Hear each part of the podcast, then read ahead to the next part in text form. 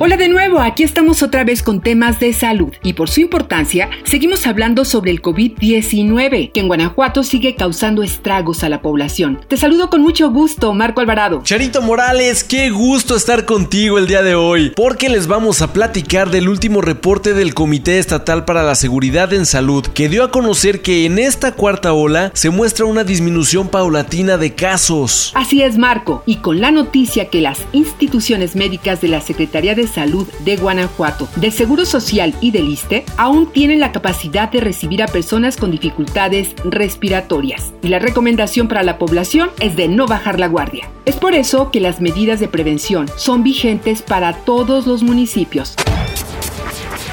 Así es, Charito, y es que los cuidados no están por demás, porque durante la tercera semana de enero de este año, en nuestro estado, se alcanzó un pico histórico de coronavirus, superando el número de casos de la misma fecha del 2021.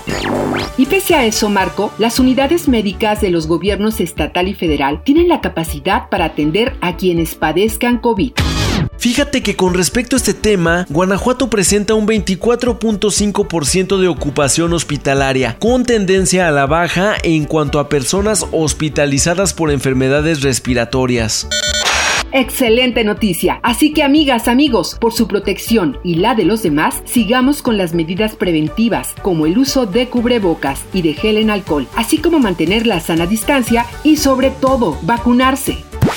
Y es que hay que recordar que para las personas que no están vacunadas y tienen enfermedades agregadas como la diabetes y la hipertensión, el coronavirus puede ser letal.